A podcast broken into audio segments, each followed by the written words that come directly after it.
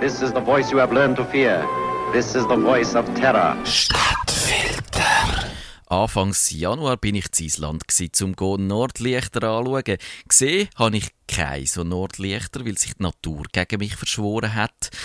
Aber das ist eine andere Geschichte. Die, die wir heute anschauen, handelt von Bobby Fischer und von Boris Spassky.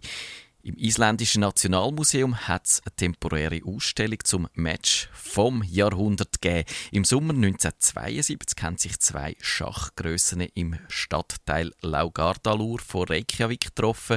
Der Boris Spassky ist der Schachweltmeister aus der UdSSR. Der Herausforderer heißt Bobby Fischer der aus den USA hat in 21 Partien den Weltmeister besiegt. Dreimal hat der Spassky gewonnen, siebenmal der Bobby Fischer und elf Partien sind unentschieden ausgegangen. Der symbolträchtige Kampf im Kalten Krieg ist von den Massenmedien zum Clash von der System stilisiert worden. Man redet auch heute noch vom Kampf vom Jahrhundert. 52 Tage hat er gedauert, vom 11. Juli bis zum 1. September 1972.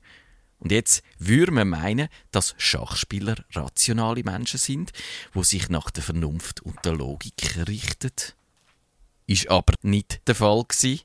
Der Spassky hat vermutet, dass der Fischer ihn irgendwie manipuliert mit einem elektronischen Gerät oder mit chemischen Substanzen. Die isländischen Organisatoren haben alles unternommen, um die Vorwürfe zu prüfen. Sie haben die Beleuchtung im Raum untersucht, sie haben die beiden Stühle der Kontrahenten geröntgt und tatsächlich beim Stuhl vom Fischer hat das Röntgenbild ein langes zylindrisches Objekt mit einer Schlaufe gezeigt.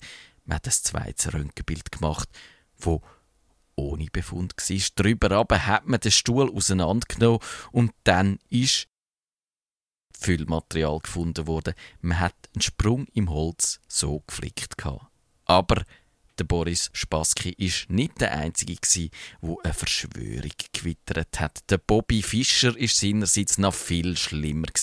Der hat das erste Mal überhaupt Angst gehabt, nach Island anzureisen. So wie jetzt könnte sein Flugzeug in die Luft sprengen, hat er befürchtet. Irgendwann hat sich der Henry Kissinger, die graue Eminenz aus der US-Regierung, eingeschaltet. Kissinger wird mit dem Wort zitiert.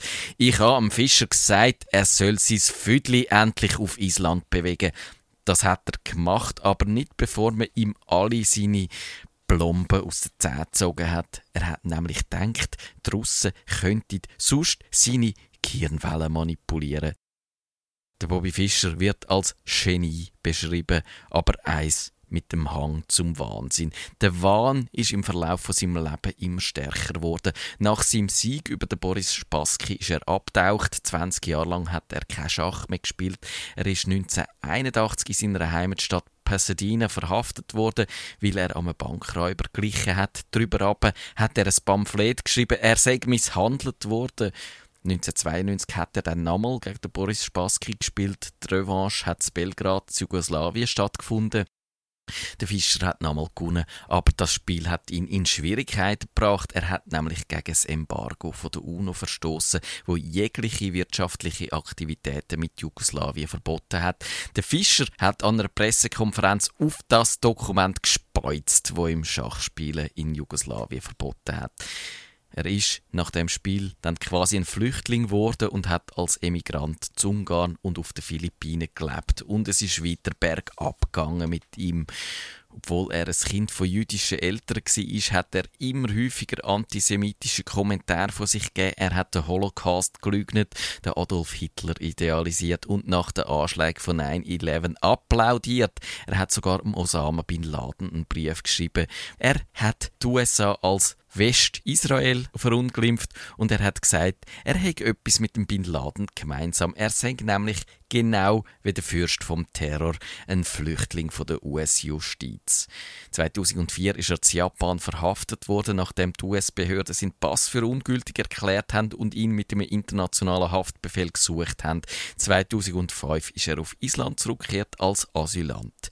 Die isländischen Behörden haben ihn als Staatenlose anerkannt hat aber den japanischen Behörden nicht gelangt und darum hat er darüber aber die volle isländische Staatsbürgerschaft bekommen, aus humanitären Gründen und will sein Kampf vom Jahrhundert Island ins Bewusstsein der Weltöffentlichkeit gerückt haben.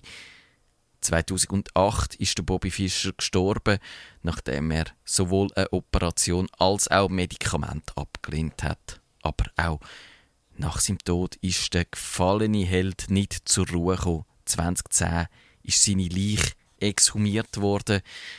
Es ist um einen Vaterschaftstest und um sein Erbe gegangen. Der Test hat gezeigt, dass der Bobby Fischer nicht der Vater vom dazumal neunjährigen philippinischen Mädchen war, wo seine Tochter hätte können sein. Und es ist jetzt keine Verschwörungstheorie, sondern nur eine traurige Tatsache, dass auch Geistesgrössen nicht vor ihr Lehre gefeit sind.